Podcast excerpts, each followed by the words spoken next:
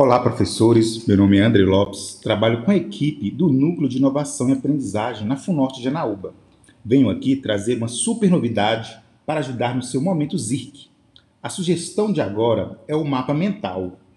A partir do mapa mental é possível organizar informações visualmente para facilitar a associação de informações.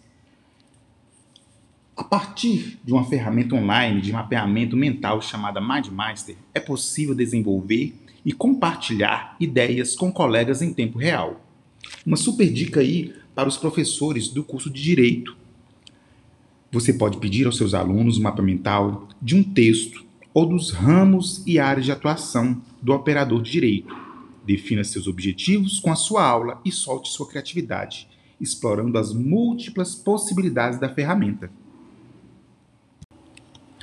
Meu nome é André Lopes, trabalho com a equipe do Núcleo de Inovação e Aprendizagem da FUNORTE de Anaúba. Venho aqui trazer uma super novidade para o seu momento ZIRC. A sugestão de agora é o mural digital. A partir de ferramentas como o Jamboard do pacote do G Suite do Google ou o Padlet, é possível criar um mural digital.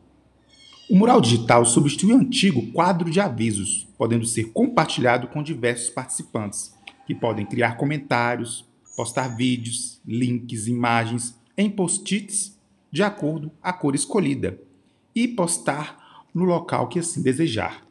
O mural digital pode ser utilizado de diferentes formas dependendo do objetivo do professor.